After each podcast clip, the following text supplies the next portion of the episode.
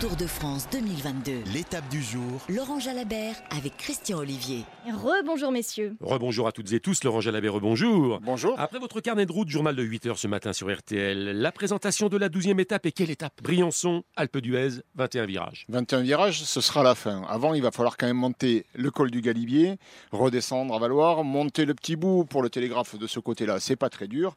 Mais après un petit bout de vallée, eh bien, les coureurs vont enchaîner avec la Croix de Fer. Ça aussi, c'est un monument. 29 km à la Croix de Fer, au sommet de la Croix de Fer. Leur restera-t-il des forces pour aller chercher le pied de l'Alpe d'Huez Certainement. Mais pour les 21 virages et les 14 km avec ces pentes sévères de, cette arrivée au sommet, ça, ce sera une autre histoire.